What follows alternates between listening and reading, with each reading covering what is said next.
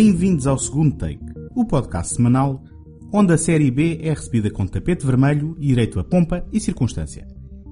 O meu nome é António Araújo e esta semana prossigo com o especial Orson Welles com dois dos seus filmes no ar mais populares. O Terceiro Homem, realizado em 1949 por Carol Reed, onde interpreta o mítico Harry Lime, e A Sede do Mal, que realizou e protagonizou em 1958, juntamente com Charlton Heston e Janet Leigh.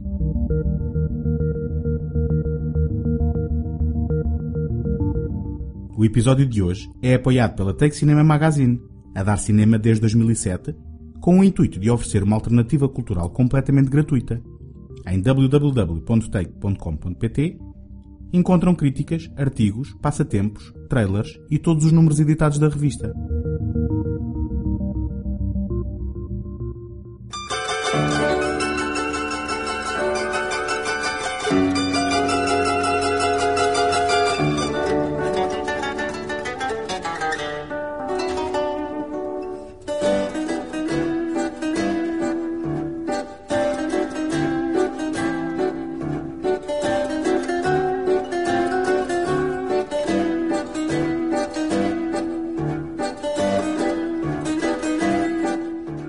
Capítulo introdutório do livro Filme Noir, uma publicação da Taschen, escrita por Alan Silver e James Ursini e editada por Paul Duncan, podemos ler, passo a citar, O termo filme noir foi inventado pelos franceses, críticos sempre astutos e ávidos fãs da cultura americana. Começou a aparecer nas críticas de cinema francesas quase imediatamente após o fim da Segunda Guerra Mundial. Sob a ocupação nazi, a França havia sido privada dos filmes americanos durante quase cinco anos. E quando finalmente começaram a vê-los em finais de 1945, aperceberam-se de um escurecimento não só do ambiente como do próprio tema. Os críticos Nino Frank e Jean-Pierre Chartier escreveram em 1946 sobre estes filmes.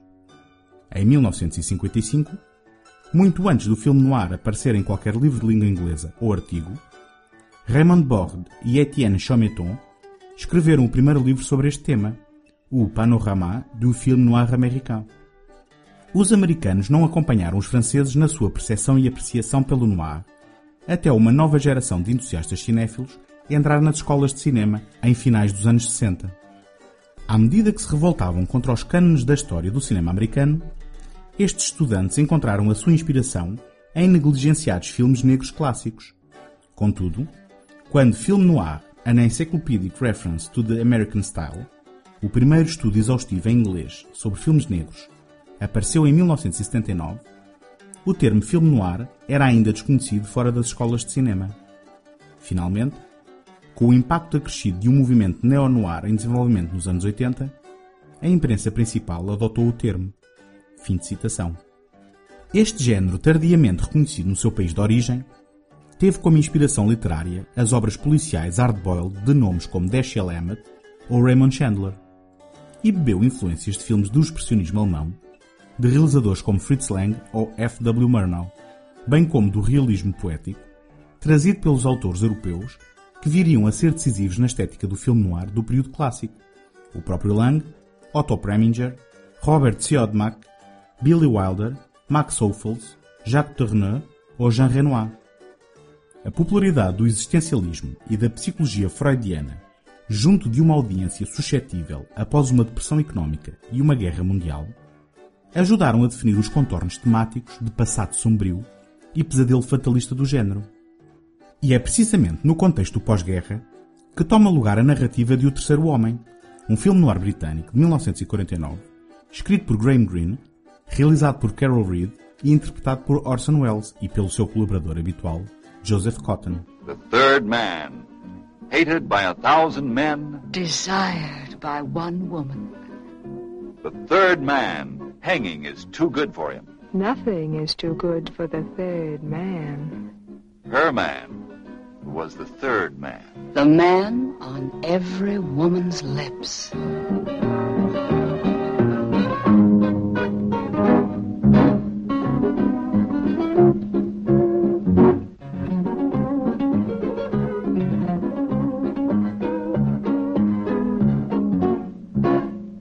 Vienna, 1950. A city fearful of its present, uncertain of its future. Vienna, the once gay capital of a light-hearted people. Here in the shadows of its palaces and ruins is told with tenderness, drama, and suspense the story of the Third Man. Numa Viena destroçada e empobrecida pela Segunda Guerra Mundial, reina a extorsão oportunista. A cidade ocupada pelos aliados está dividida em quatro setores, cada um controlado por uma das forças de ocupação, a americana, a britânica, a francesa e a soviética. Juntos partilham as responsabilidades de manutenção da lei. O escritor Ollie Martin, interpretado por Joseph Cotton, chega à cidade com uma oferta de trabalho do seu amigo de longa data, Harry Lime, mas descobre que Lime morreu recentemente, atropelado por um caminhão ao atravessar a rua. Holly assiste ao seu funeral, onde conhece dois polícias do exército britânico, o Sargento Payne, um fã das novelas de Holly, e o seu superior Major Calloway, que diz que Lime era um criminoso e sugere que saia da cidade. Intrigado, Holly decide investigar, acabando por se apaixonar por Anna Schmidt, a antiga namorada de Lime, interpretada por Ali Davali. O negrume de O Terceiro Homem não envolve detetives privados, nem mulheres fatais, nem sequer o crime perfeito. O seu pesadelo fatalista deriva da caracterização de Viena, uma personagem de maior importância para a narrativa. É uma cidade em destroços, dividida, literalmente e metaforicamente, ostentando ainda feridas abertas pela guerra, exaurindo uma atmosfera exausta e cínica, onde o oportunismo e a suspeição andam de mãos dadas, alimentando a perseguição, a opressão e os meandros obscuros dos mercados negros, num pronúncio tristemente sóbrio da Guerra Fria que se instalaria pouco tempo depois. I never knew the old Vienna before the war with its Strauss music, its glamour and easy charm. Constantinople suited me better. I really got to know it in the classic period of the black market. We'd run anything if people wanted it enough and had the money to pay. Of course, a situation like that does tempt amateurs, but, well, they, you know, they can't stay the course like a professional. Now, the city, it's divided into four zones, you know, each occupied by a power the American, the British, the Russian, and the French. But the center of the city, that's international, policed by an international patrol, one member of each of the four powers. Wonderful. What a hope they had. All strangers to the place, and none of them could speak the same language, except a sort of smattering of German. Good fellows on the whole, did their best, you know. Vienna doesn't really look any worse than a lot of other European cities. Bombed about a bit. Oh, I was going to tell you, wait, I was going to tell you about Holly Martins, an American. Came all the way here to visit a friend of his. The name was Lime, Harry Lime. Now, Martins was broke and Lime had offered him some sort, I don't know, some sort of a job. Anyway, there he was, poor chap. Happy as a lark and without a cent. O celebrado escritor britânico Graham Greene escreveu o tratamento do argumento na forma de uma novela para definir o ambiente da história, bem como para delinear a caracterização das personagens. Greene e Reed, que se entenderam muito bem durante o projeto, discordaram em relação ao desfecho da película. O escritor queria manter o final feliz da novela, mas Reed insistiu num final menos artificial e produziu um dos desfechos mais celebrados da história do cinema. Apesar de só aparecer durante alguns breves minutos em cena, Orson Welles é um dos elementos centrais de O Terceiro Homem. Nas palavras de Peter Bogdanovich, um realizador estudioso da sétima arte, que conheceu e entrevistou pessoalmente Welles, passa a citar, Penso que é importante reparar que o estilo visual de O Terceiro Homem, e de facto todo o filme, seria impensável sem O Mundo a Seus Pés, O Estrangeiro e A Dama de Xangai, que Orson realizou na década de 40, imediatamente antes de O Terceiro Homem. Carol Reed, penso eu, foi definitivamente influenciado pelos filmes de Orson Welles. Fim de citação. Além disso, apesar de não estar presente fisicamente em grande parte da história, Harry Lime assombra a narrativa, bem como as personagens que não se conformam com o seu desaparecimento. Todas as suas ações e decisões partem da relação elevada que mantém com a memória daquele homem.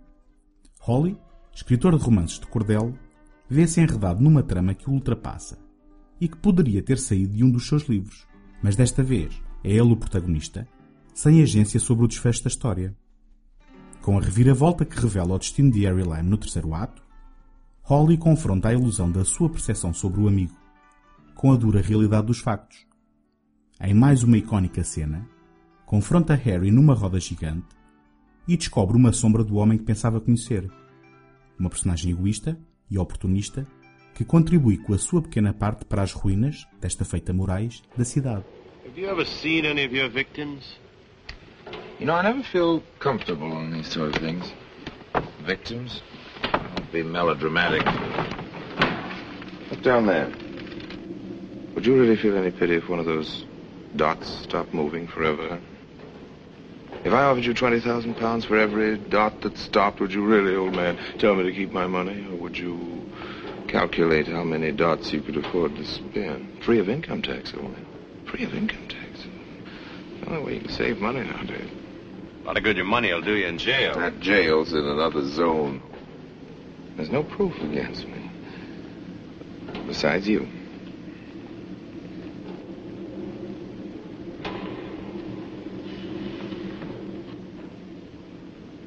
I should be pretty easy to get rid of. Pretty easy. Wouldn't be too sure. I carry a gun. Don't think they'd look for a bullet wound after you hit that ground. Apesar de relutante, Holly trai a amizade em nome da moralidade e decência, e Harry é perseguido, famosamente, pelos canais e esgotos de Viena. Ana, no entanto, não tem o véu da ilusão quebrado e, perante a sorte de Harry, volta a chorar no seu funeral, ignorando Holly, no final, como originalmente o tinha feito. Uma das maiores virtudes de O Terceiro Homem é o seu tom, apesar do negrume temático.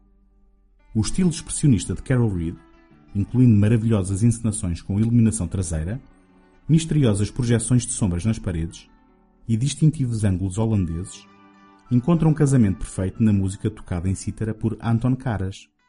Na teoria, este encontro não deveria funcionar.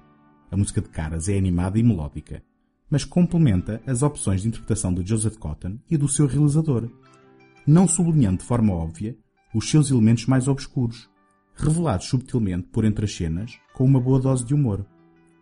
Não é correto dizer que O Terceiro Homem é uma comédia, porque não o é. Mas é um filme inesperadamente bem humorado. Pode não ser uma produção americana, nem um exemplo clássico do filme noir. O Terceiro Homem é muito mais do que isso. É um filme que transcende o seu género e a sua era, e é, na verdade, um dos clássicos maiores do cinema do século XX.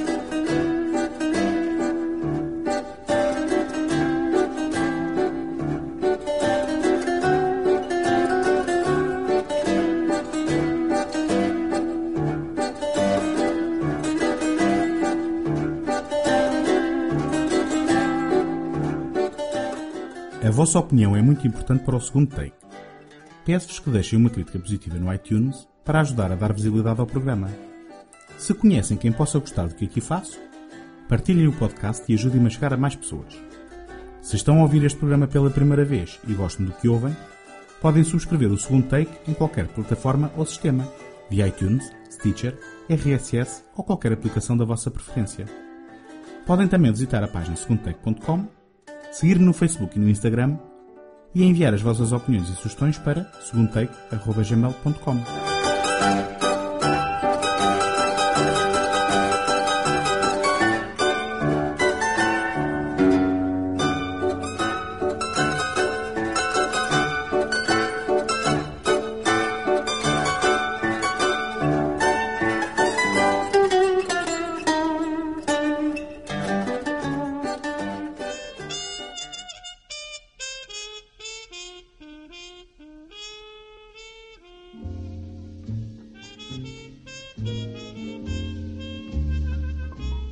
Orson Welles foi muita coisa diferente para muitas pessoas diferentes. Gênio, fanfarrão, realizador prodígio, difícil de lidar, animador nato, fiscalmente irresponsável, visionário, pomposo. Possivelmente foi todas estas coisas ao mesmo tempo. E o que nos sobra agora para poder avaliar o artista são os seus filmes. Infelizmente, muitas das suas produções tiveram interferência dos estúdios e produtores. Em alguns casos, o que nos sobra é apenas a visão comprometida ou adulterada do seu autor. Certa vez, confrontado com a sugestão de que era um autor 40 anos à frente do seu tempo, lamentou-se não ser alguém alinhado com o mesmo, compreendido e aceito no momento em que produziu os filmes. Depois de uma década passada na Europa, Orson Welles voltou a Hollywood em 1958 para realizar A Sede do Mal. Existem duas histórias apócrifas que descrevem como Welles acabou a realizar Touch of Evil no original. Numa das histórias, conta-se que, ao saber que Wells tinha sido contratado para o elenco, Charlton Heston terá aceitado o papel principal na condição que Wells também o realizasse. Na outra história, conta-se que o produtor Albert Zugsmith ofereceu uma pilha de argumentos a Wells e que este escolheu o pior do molho para provar que conseguia realizar um bom filme a partir de um mau argumento. Antes de ser reescrito pelo próprio, chamava-se Badge of Evil e baseava-se num romance de Whit Masterson. Em qualquer dos casos, Orson Welles reuniu um elenco de luxo, incluindo o próprio, Charlton Heston, entre os seus populares papéis bíblicos de Moisés em Os Dez Mandamentos e Ben-Hur, aqui no papel de uma personagem mexicana, mas já falaremos sobre isso, Janet Lee, há dois anos de ser imortalizada na famosa cena do chuveiro em Psico, de Alfred Hitchcock, e, num papel secundário, a lendária Marlene Dietrich. Mas A Sede do Mal veio a revelar-se um filme complicado para a conservadora Universal Pictures. O arroz dos seus temas, bastante progressistas para a altura, e a exploração sem constrangimentos da perversidade e corrupção de algumas das suas personagens, levou à interferência editorial por parte do estúdio. Aqui também se dividem as histórias.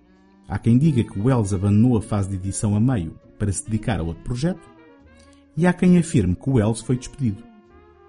O que se sabe é que depois de apresentar uma edição preliminar, a Universal contratou Harry Keller para realizar cenas adicionais com o intuito de ajudar o público a entender a história, considerada complexo pelos executivos, tendo reeditado o filme numa versão de 108 minutos para ser exibida a audiências de teste. Depois de ver esta versão, Orson Welles escreveu um memorando célebre de 58 páginas a Edward Mull, o chefe da produção da Universal, a detalhar as alterações que deveriam ser incorporadas de forma a restaurar a sua visão. Estas sugestões incluíam a remoção das novas cenas filmadas por Keller e algumas alterações à sua própria versão original que, recordo, era ainda uma versão de trabalho quando foi entregue por Wells.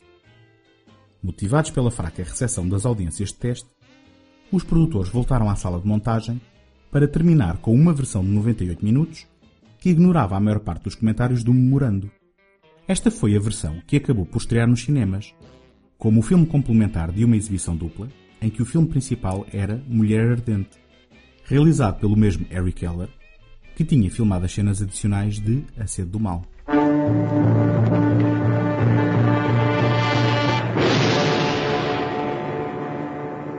This was her wedding night.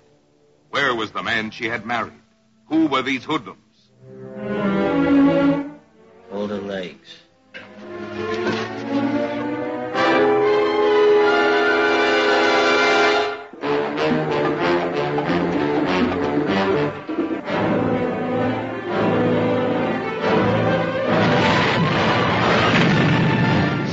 This outstanding cast Charlton Heston, Janet Lee, I could love being corny if my husband would only cooperate. Orson Welles, co starring Joseph Kalea, Akim Tamirov, with guest stars Marlena Dietrich, Zsa Zsa Gabor. What are you trying to do? We're trying to strap you in the electric chair, Boyd. Only the offbeat, original, creative powers of Orson Welles could bring you so suspenseful, so gripping, so different a drama of love threatened by vengeance. Mike may be spoiling some of your fun. Mike? My husband, yeah. And if you're trying to scare me into calling him off, let me tell you something, Mr. Grandy. I may be scared, but he won't be. Of a struggle between Em 1975, a Universal descobriu nos seus arquivos uma cópia de A Sede do Mal, que se pensava ser a versão original do Wells. Apesar de ser apenas a versão de 108 minutos, originalmente exibida às audiências de teste, o estúdio, aproveitando o interesse na altura pelo trabalho do realizador, lançou esta versão no cinema no ano seguinte, editando-a mais tarde no mercado de vídeo, alegando erradamente ser a versão completa, sem cortes e restaurada. Nunca conheceremos a visão original do autor, pois a sua montagem original foi destruída, bem como muitas das cenas substituídas por Eric Keller. Mas em 1998, o consagrado editor de imagem e som Walter Murch empreendeu um projeto de restauro de A Sede do Mal, com base no memorando do Wells e em todo o material sobrevivente. Com 111 minutos, não sendo a versão original nem definitiva, é a versão mais fiel às intenções originais do autor. Além de excisar o maior número de cenas dispensáveis filmadas por Keller e de outras alterações de pormenor, um dos elementos mais significativos foi a reposição da histórica cena inicial. A abertura de A Sede do Mal é constituída por um dos mais celebrados planos de sequência, com cerca de 3 minutos e 20, que segue a transposição da fronteira entre o México e os Estados Unidos da América por um carro com uma bomba artesanal na bagageira, bem como pelo casal protagonista. Originalmente concebida para conter apenas os sons diegéticos de cena, foi alterada na versão estreada em 1958 para incluir o genérico do filme, bem como o tema principal da banda sonora composta por Henry Mancini, roubando-lhe toda a atenção e profundidade, finalmente repostas neste restauro.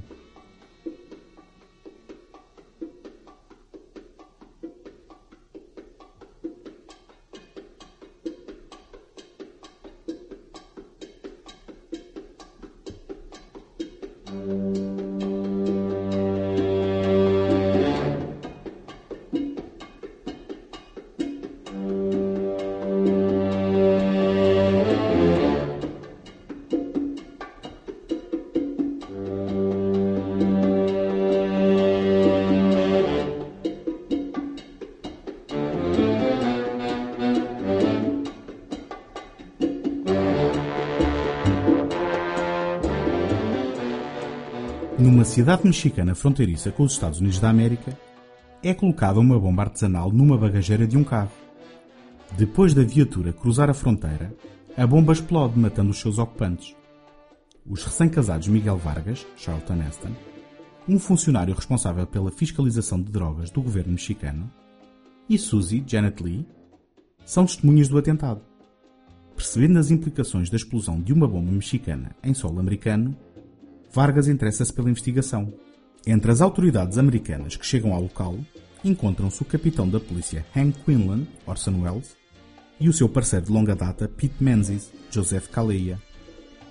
Quinlan é admirado pelos seus pares, mas revela-se racista, insultuoso e pouco preocupado com os factos do acontecimento, sugerindo resolver os casos com base na sua intuição. A Sede do Mal é uma obra-prima que merece a pena ser redescoberta. No entanto, para apreciar, é preciso ultrapassar a caracterização totalmente inverossímil de Charlton Heston como mexicano, ostentando uma maquilhagem para lhe escurecer a tez, uma ideia completamente inconcebível nos tempos que correm. Em contrapartida, a caracterização do Wells como Quinlan é impressionante, com uma maquilhagem irrepreensível e enchimento para o fazer parecer obeso, Wells, com apenas 45 anos de idade à data, está irreconhecível. Pode parecer menos impressionante conhecendo a sua figura anos mais tarde, mas não se trata apenas do porte físico. A sua aparência exterior reflete a sua decadência moral interior. Quinlan tem uma folha de registros impressionante. O único caso que deixou por resolver foi o assassínio por estrangulamento da própria mulher. Mas a sua conduta sugere que os seus casos podem ter sido resolvidos por meios menos lícitos. Até que Vargas, testemunha Quinlan a falsificar provas para incriminar um suspeito mexicano. Incorruptível, Vargas desafia Quinlan, que não vê alternativa a não ser aliar-se ao criminoso que o Joe Grande para o travar. Intuition also tell you about my wife. Wife? She was accosted in the street a little while ago and led across to some dive on your side of the border. Hmm. Vargas family seems to be getting into quite a lot of trouble tonight. Can you describe this man? Now, the, the first one oh, seems Oh, to have been one. young, Now, good looking, two men. and... Not exactly. Not exactly. Say she was taking this dive by force? Not by force, no. Oh. One of the grandees was there waiting. Short, fat, with a mustache. That's Uncle Sue's Joe. description. I haven't run into him. I- What? They call him Uncle Joe, Grant. That's right. Go on. What do you mean, go on? I've told you what happened. Aren't you going to do something about it? Well, making a charge, I gotta ask a complaint, or isn't that police procedure in Mexico? Procedure? Say your wife was attacked. I did not say she Did was you just say she was molested? Not physically molested, no. Was obscene language. I don't think so. How do you explain the fact that your your wife allowed herself to be picked up by this She was uh, not good looking? picked up. Now, Hank, I think Oh. we're getting off on the wrong tack here. Then this good-looking young man was a friend of hers. Obviously not. You wouldn't call that getting picked up from now, the now, street. now, now, we, we mustn't forget, must we, that Mr. Vargas is not on the witness stand. Uh, Hank's a born lawyer, you know. Lawyer. I'm no lawyer. All a lawyer cares about is the law. Captain, You are a policeman, aren't you? Mm, aren't you? You don't seem to be very fond of the job. There are plenty of soldiers who don't like war. Mm. It's a dirty job, enforcing the law, but it's what we're supposed to be doing, isn't it? I don't know about you. When a murderer's loose, I'm supposed to catch him. Alguns dos elementos mais controversos de Acedo do Mal e que o levaram a ser acusado de decadente e imoral prendem-se com a linha narrativa que segue Janet Lee como Suzy, a mulher de Vargas, em atribulada lua de mel. Depois de acossada pelo tio Joe Grande e alguns dos seus lacaios, numa tentativa de intimidar Vargas para desistir do caso contra o seu irmão, Suzy é retida num motel isolado depois daquele chegar a acordo com Quinlan. As cenas escalam lentamente de tortura psicológica, através de barulho e música em volume elevado no quarto ao lado do de Suzy, para a invasão da sua própria habitação, com a encenação do Wells a sugerir, nunca mostrando explicitamente, lesbianismo, consumo de drogas duras e violação em grupo. O alheamento de Vargas em relação ao perigo que a mulher corre aumenta a tensão destas cenas. O agente mexicano, sem o saber, está a pagar um preço elevado pela sua busca de verdade. Quinlan, em espiral autodestrutiva, recomeça a beber e assassina Grande numa tentativa de incriminar o jovem casal. Quando o seu colega Menzies descobre a sua bengala no local do crime, ganha consciência sobre a natureza do seu amigo.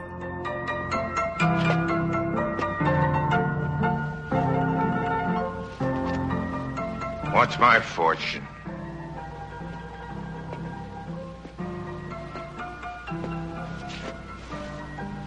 You've been reading the cards, haven't you? I've been doing the accounts. Come on, read my future for me. You haven't got any. Hmm? What do you mean? Your future is all used up.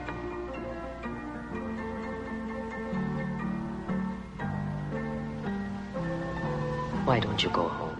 É Menzies quem atrai Quinlan para fora do seu porto de abrigo, a cantina de Tânia, a cigana interpretada por Dietrich, para, em parceria com Vargas, o incriminar através de um camuflado sistema de gravação.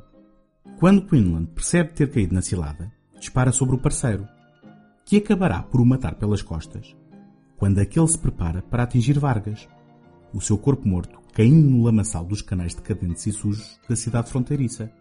De certa forma, lançando Quinlan no seu habitat natural. A Sede do Mal, na sua forma restaurada, é um exemplo maior do gênio cinematográfico de Orson Welles.